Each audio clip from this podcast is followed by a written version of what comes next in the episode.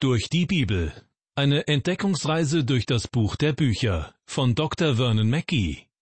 Ins Deutsche übertragen von Astrid Kerber und gesprochen von Kai-Uwe Wojczak. Herzlich willkommen, ich begrüße Sie zu einer weiteren Folge unserer Sendereihe Durch die Bibel. Wir befinden uns momentan mitten im Land Israel zur Zeit des Propheten Joel. Lassen Sie uns ganz kurz auf die Geschehnisse zurückblicken. Israel wird von einer schrecklichen Heuschreckenplage heimgesucht. Joel warnt sie davor. Die Auswirkungen für das Land sind verheerend. Das Überraschende, in einem Zuge kündigt Joel an, dass der Tag des Herrn bald kommen wird, ebenso plötzlich und furchtbar wie die Heuschreckenplage. Das Volk soll sich bekehren und sich wieder ganz neu Gott zuwenden. Joel erinnert sie daran, dass Gott gerecht und gütig ist. Trotzdem kündigt Joel auch noch an, dass ein großes, mächtiges Volk über Israel herfallen wird. Aber Gott wird große Wunder tun und sein Volk bewahren. Gott allein ist Israels Hilfe. Er ist allmächtig. Er allein ist fähig zu schützen und alles neu zu machen. Im zweiten Kapitel des Joelbuches ist davon die Rede, dass Gott den Schaden, den die Heuschreckenschwärme angerichtet haben, erstatten und alles wiederherstellen will. Gleichzeitig lässt er keinen Zweifel daran, dass er die Heuschreckenplage dazu genutzt hat, um sein Volk zu erziehen. Hier noch einmal Vers 25, auf den ich bereits in der letzten Sendung eingegangen bin, und dann die beiden letzten Verse aus Kapitel 2. Gott spricht durch den Propheten Joel, ich will euch die Jahre erstatten, deren Ertrag die Heuschrecken, Käfer, Geschmeiß und Raupen gefressen haben, mein großes Heer, das ich unter euch schickte. Ihr sollt genug zu essen haben und den Namen des Herrn eures Gottes preisen, der Wunder unter euch getan hat, und mein Volk soll nicht mehr zu Schanden werden. Und ihr sollt's erfahren, dass ich mitten unter Israel bin, und dass ich der Herr, euer Gott bin, und sonst keiner mehr. Und mein Volk soll nicht mehr zu Schanden werden. Was Gott hier durch seinen Propheten verheißt, wird zu einer Zeit geschehen, wenn der Herr mitten unter Israel ist. Spätestens hier erkennen wir, dass Joel nicht nur in die damalige Gegenwart hineinspricht, sondern auch prophetisch weiter nach vorne in die Zukunft schaut. Gott wird dem Volk Israel die Erfüllung aller materiellen bzw. physischen Segensverheißungen geben. Ja, bei den Verheißungen im Alten Testament geht es zumeist um den Menschen und seine Bedürfnisse, um Essen, Trinken, Landbesitz, Schutz vor Feinden und so weiter. Wann wird diese Segensverheißung vollständig in Erfüllung gehen? Wenn Christus sein Königreich auf der Erde errichtet haben wird. Davon zu unterscheiden ist die Fülle des geistlichen Segens. Die brachte Gott später, nach Joels Zeit, in seinem Sohn Jesus Christus. Im ersten Kapitel des Johannesevangeliums wird bezeugt, dass Jesus in sein Eigentum kam und den göttlichen Segen brachte. Von seiner Fülle haben wir alle genommen Gnade um Gnade. Auch Joels prophetisches Wort für Israel geht über die Verheißung eines rein physischen Segens hinaus. Gleich anschließend verkündet Joel nämlich die Verheißung Gottes, geistlichen Segen auszuschütten. Dabei sollten wir im Hinterkopf behalten, mit welchem Thema Joel begonnen hatte. Er schilderte zu Beginn eine fürchterliche Heuschreckenplage und setzte sie in Vergleich zu dem, was in der Zukunft kommen wird. Er nennt das Ereignis in der Zukunft den Tag des Herrn. Und dieser Tag ist, wie es im Bibeltext heißt, ein finsterer Tag, ein dunkler Tag, ein wolkiger Tag, ein nebliger Tag. Schon zuvor wird eine schwere Zeit stattfinden. Doch dann wird Gott mitten unter seinem Volk sein. Das alles wird im dritten Kapitel des Joelbuches beschrieben, das nur aus fünf Versen besteht. Diese möchte ich nun vorlesen. Gott spricht durch den Propheten Joel, und nach diesem will ich meinen Geist ausgießen über alles Fleisch, und eure Söhne und Töchter sollen Weissagen, eure Alten sollen Träume haben und eure Jünglinge sollen Gesichte sehen.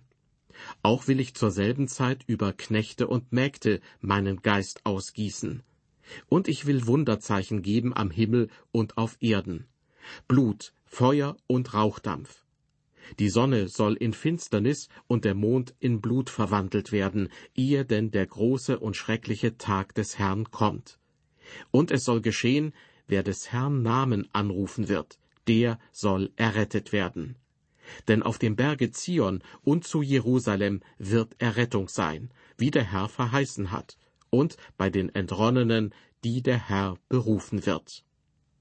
Soweit das ganze dritte Kapitel des Joelbuches.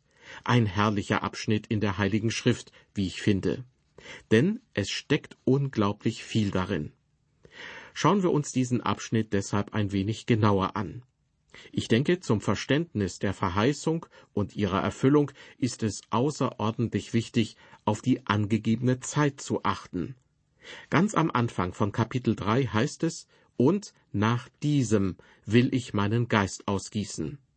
Vor diesem Ereignis, so beschreibt es Joel, kommt der Tag des Herrn, und er wird mit einer Phase großer Not einhergehen. Der Prophet Hosea spricht ebenso von einem danach. In Kapitel 3, Vers 5 heißt es dort, Danach werden sich die Israeliten bekehren und den Herrn, ihren Gott und ihren König David suchen und werden mit Zittern zu dem Herrn und seiner Gnade kommen in der letzten Zeit. Hosea bezeichnet also diese Zeit der Not und dann der Bekehrung als die letzte Zeit.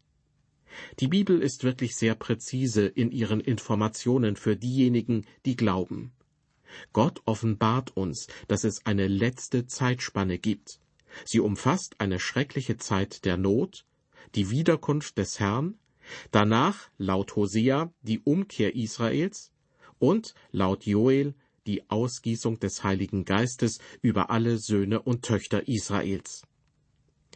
Joel ist übrigens nicht der einzige Prophet im Alten Testament, der von der Ausgießung des Heiligen Geistes spricht. So heißt es etwa bei Jesaja, Trostlosigkeit wird herrschen, solange bis über uns ausgegossen wird der Geist aus der Höhe. Dann wird die Wüste zum fruchtbaren Lande und das fruchtbare Land wie Wald geachtet werden. Jesaja spricht also von einer Zeit, wenn der Herr seinen Geist ausgießt. Und bei Hesekiel heißt es, ich will meinen Geist in euch geben und will solche Leute aus euch machen, die in meinen Geboten wandeln und meine Rechte halten und danach tun. Und ihr sollt wohnen im Lande, das ich euren Vätern gegeben habe, und sollt mein Volk sein, und ich will euer Gott sein.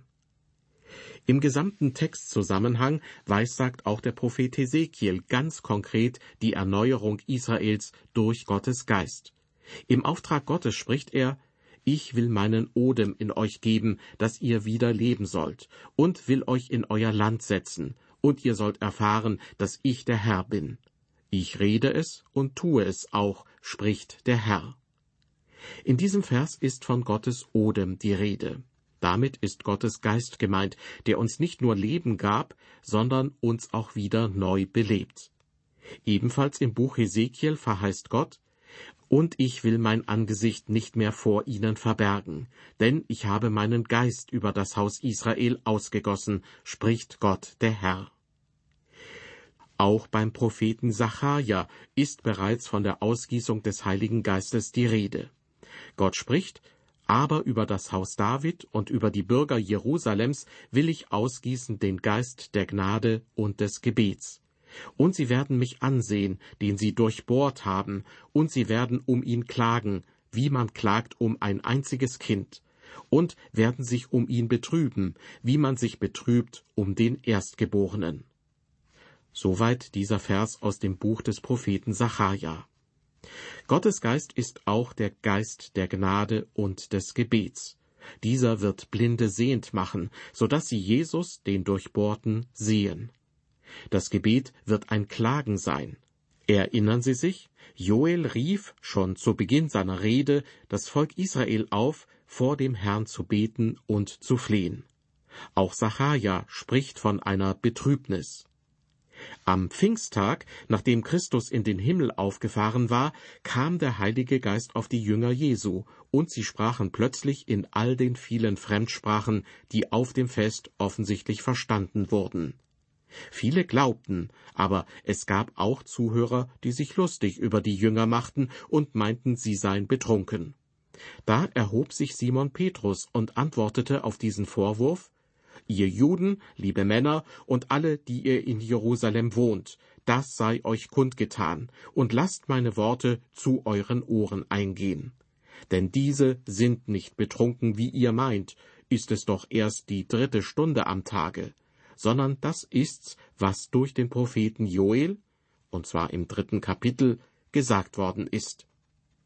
Wie Sie sehen, schlägt Simon Petrus hier eine direkte Brücke von dem Ereignis an Pfingsten zu der Weissagung Joels. Aber er erinnert seine Zuhörer lediglich an das Phänomen an sich, dass Gott seinen Geist ausgießt. Mit der betreffenden Stelle aus dem Joelbuch waren die gläubigen Juden wohl vertraut. Aber Petrus behauptet keinesfalls, dass in diesem Moment erfüllt wird, was durch den Propheten Joel angekündigt wurde.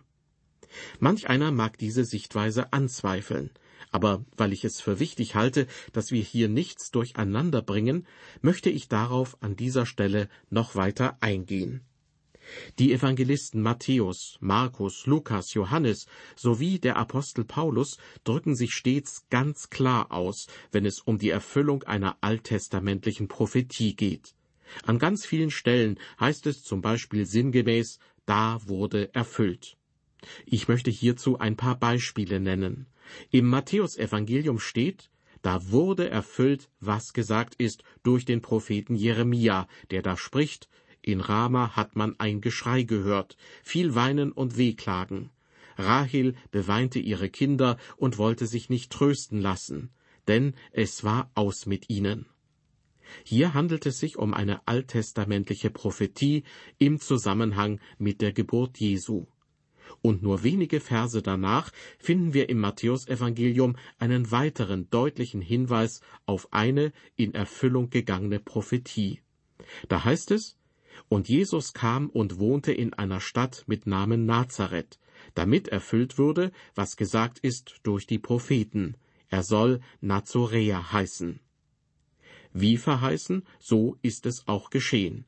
Jesus galt als einer aus Nazareth. Ein weiteres Beispiel. In seiner Rede in Pisidien, die in der Apostelgeschichte festgehalten ist, sagt Paulus klar und deutlich, was in Erfüllung gegangen ist. Er spricht, und wir verkündigen euch die Verheißung, die an die Väter ergangen ist, dass Gott sie uns, ihren Kindern, erfüllt hat, indem er Jesus auferweckte, wie denn im zweiten Psalm geschrieben steht, Du bist mein Sohn, heute habe ich dich gezeugt. Liebe Hörer, durchgehend bestätigt die Bibel sich selbst. Und das Wort Gottes ist absolut exakt, wenn es um die Erfüllung von Verheißungen geht. So auch im Zusammenhang mit dem Pfingstereignis. Als Petrus zu den Juden sprach, die sich bestens mit den Schriften des Alten Testaments auskannten, sagte er nicht, dass Joels Prophetie nun in Erfüllung gegangen sei sondern er erklärte ihnen, wie es sein kann, wenn Gott seinen Geist auf Menschen ausgießt und, so wörtlich, eure Söhne und Töchter weissagen. Die Juden zu Pfingsten in Jerusalem waren aus vielen Ländern ringsherum angereist zum Fest. Sie hatten dies auf sich genommen, um das einzuhalten, was im alttestamentlichen Gesetz von ihnen gefordert wurde. Sie kannten die Schrift, wie Petrus auch. Und daher kann Petrus ihnen im Wort begegnen und aus der Schrift zitieren. Im Grunde genommen warnt er sie im Hinblick auf das Pfingstereignis, lästert nicht, macht euch nicht lustig über das, was ihr hier seht. Das ist wie das, was einmal am Tag des Herrn geschehen wird, von dem der Prophet Joel weissagt, und was ihr ernst nehmt und glaubt. Dann zitiert Petrus aus dem dritten Kapitel des Joelbuches. Dort heißt es in Vers 1, und nach diesem will ich meinen Geist ausgießen über alles Fleisch, und eure Söhne und Töchter sollen Weissagen, eure Alten sollen Träume haben, und eure Jünglinge sollen Gesichte sehen. Dies wird, so heißt es hier wörtlich, nach diesem in den letzten Tagen stattfinden. Dann wird der Herr seinen Geist über alles Fleisch ausgießen. Wurde dies damals am Pfingsttag in Jerusalem erfüllt? Wohl kaum, denn in der Apostelgeschichte wird auch berichtet, dass gerade einmal rund 120 Jünger beisammen waren, über die dann der Geist Gottes kam, und 3000 wurden gerettet. Selbst wenn es 30.000 gewesen wären, wäre dies noch keine Geistausgießung über alles Fleisch gewesen. So steht also die Erfüllung der Verheißung aus Joel 3, Vers 1 noch aus. Petrus wollte der Menge in Jerusalem lediglich sagen, hört auf zu spotten, ihr kennt doch die Schrift und wisst, dass Gott seinen Geist ausgießen will über alles Fleisch, wenn der Tag des Herrn kommt. Warum wundert ihr euch also, dass der Herr heute seinen Geist über einige wenige ausgießt? Petrus zitiert den Juden in Jerusalem fast die komplette Weissagung. Ich gebe sie hier noch einmal direkt aus dem Joelbuch wieder. In Kapitel 3 heißt es ab Vers 2, Auch will ich zur selben Zeit über Knechte und Mägde meinen Geist ausgießen, und ich will Wunderzeichen geben am Himmel und auf Erden, Blut, Feuer und Rauchdampf.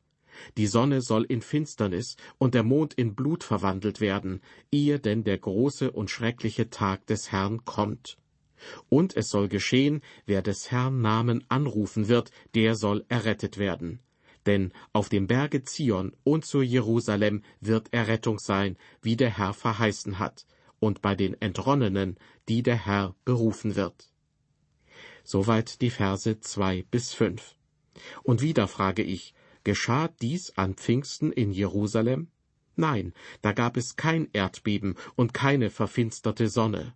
Das war bereits an Karfreitag geschehen. Der Pfingsttag war einfach ein großer und wunderbarer Tag. Vielleicht fragt sich manch einer, warum Petrus in dieser Situation Joel 3 fast vollständig zitiert hat. Erinnern wir uns, dass der Geist Gottes über die anwesenden Jünger kam, war ein Phänomen des Geistes Gottes. So erklärt es Petrus. Das eigentliche Thema seiner Predigt ist allerdings die Auferstehung des Herrn. Sein Zitat aus dem Joelbuch endet mit der Aussage Und es soll geschehen, wer den Namen des Herrn anrufen wird, der soll gerettet werden. Diese Verheißung greift Petrus dann auf und sagt zu den Männern, die ihm zuhören, Ihr Männer von Israel, hört diese Worte. Jesus von Nazareth, von Gott unter euch ausgewiesen durch Taten und Wunder und Zeichen, die Gott durch ihn in eurer Mitte getan hat, wie ihr selbst wisst, diesen Mann, der durch Gottes Ratschluss und Vorsehung dahingegeben war, habt ihr durch die Hand der Heiden ans Kreuz geschlagen und umgebracht. Den hat Gott auferweckt und hat aufgelöst die Schmerzen des Todes, wie es denn unmöglich war, dass er vom Tode festgehalten werden konnte. Denn David spricht von ihm, ich habe den Herrn alle Zeit vor Augen, denn er steht mir zur Rechten, damit ich nicht wanke. Darum ist mein Herz fröhlich und meine Zunge frohlockt. Auch mein Leib wird ruhen in Hoffnung, denn du wirst mich nicht dem Tod überlassen und nicht zugeben, dass dein Heiliger die Verwesung sehe. Soweit ein längerer Abschnitt aus der Predigt des Petrus, nachzulesen im zweiten Kapitel der Apostelgeschichte. Petrus zitiert also aus dem Buch Joel jene Passage, in der es um die Ausgießung des Heiligen Geistes geht. Aber dann findet er zu seinem eigentlichen Thema zurück, nämlich die Auferstehung Jesu Christi. Hier noch ein weiterer Ausschnitt aus seiner Predigt. Ihr Männer, liebe Brüder, lasst mich freimütig zu euch reden von dem Erzvater David. Er ist gestorben und begraben, und sein Grab ist bei uns bis auf diesen Tag. Da er nun ein Prophet war und wusste, dass ihm Gott verheißen hatte mit einem Eid, dass ein Nachkomme von ihm auf seinem Thron sitzen sollte, hat er's vorausgesehen und von der Auferstehung des Christus gesagt, er ist nicht dem Tod überlassen, und sein Leib hat die Verwesung nicht gesehen. Diesen Jesus hat Gott auferweckt, dessen sind wir alle Zeugen. Da er nun durch die rechte Hand Gottes erhöht ist und empfangen hat den verheißenen Heiligen Geist vom Vater, hat er diesen ausgegossen, wie ihr hier seht und hört. Denn David ist nicht gen Himmel gefahren, sondern er sagt selbst, der Herr sprach zu meinem Herrn, setze dich zu meiner Rechten, bis ich deine Feinde zum Schemel deiner Füße mache. So wisse nun das ganze Haus Israel gewiss, dass Gott diesen Jesus, den ihr gekreuzigt habt, zum Herrn und Christus gemacht hat. Soweit aus der Apostelgeschichte Kapitel 2 ein weiterer Abschnitt aus der Pfingstpredigt des Petrus. Ist Ihnen auch aufgefallen, dass es heißt, wer den Namen des Herrn anrufen wird, der soll errettet werden? Diese Zusage ist damals von Joel in der Zukunftsform gesprochen worden. Liebe Hörer, wir wissen, dass dieses vollmächtige Versprechen Gottes heute schon in der Gnadenzeit gilt. Denn der Herr Jesus hat auf dem Berg Zion in Jerusalem sich als lebendiges Opfer gegeben und somit Erlösung für jeden vollbracht, der an ihn glaubt. Es ist sein großes Geschenk.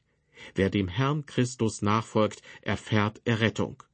Joels Verheißung gilt aber auch für die Zukunft. Die Errettung wird auf dem Berg Zion in Jerusalem sein. Ich persönlich glaube, wie der englische Erweckungsprediger Charles Spurgeon, dass die große Erweckung am Ende der Zeiten kommen wird. Jeder, der den Namen des Herrn anruft, wird dann errettet werden. Und ich kann mir vorstellen, dass es viele sein werden, denn im Joelbuch steht, dass Gott seinen Geist auf alles Fleisch ausgießen wird. Dass es notwendig ist, diesen Herrn, den Auferstandenen, anzurufen, das ist die Botschaft von Petrus. Der auferstandene Gesalbte ist der Mittelpunkt in der Pfingstpredigt von Petrus und zugleich der Mittelpunkt im Leben eines jeden Christen. Jesus hat einmal davon gesprochen, dass es im Haus seines Vaters viele Wohnungen gibt, und er sagte, Ich bin der Weg und die Wahrheit und das Leben. Niemand kommt zum Vater denn durch mich. Das bedeutet, der auferstandene Herr Jesus erfüllt das Wort des Propheten Joel. Wer den Namen des Herrn anrufen wird, der soll gerettet werden. Und wie dieses Wort werden alle prophetischen Aussagen erfüllt werden. Für mich, liebe Hörer, ist die Genauigkeit des Wortes Gottes immer wieder eine große Ermutigung. So auch hier. Wenn wir das Buch Joel mit Gottes Hilfe aufmerksam lesen, dann erfahren wir einiges darüber, was Gottes Vorstellungen, Gedanken und Pläne sind. Das vierte und zugleich letzte Kapitel des Joel-Buches liegt nun noch vor uns. Deshalb würde ich mich freuen, wenn Sie auch bei der nächsten Folge unserer Sendereihe durch die Bibel wieder mit dabei sind.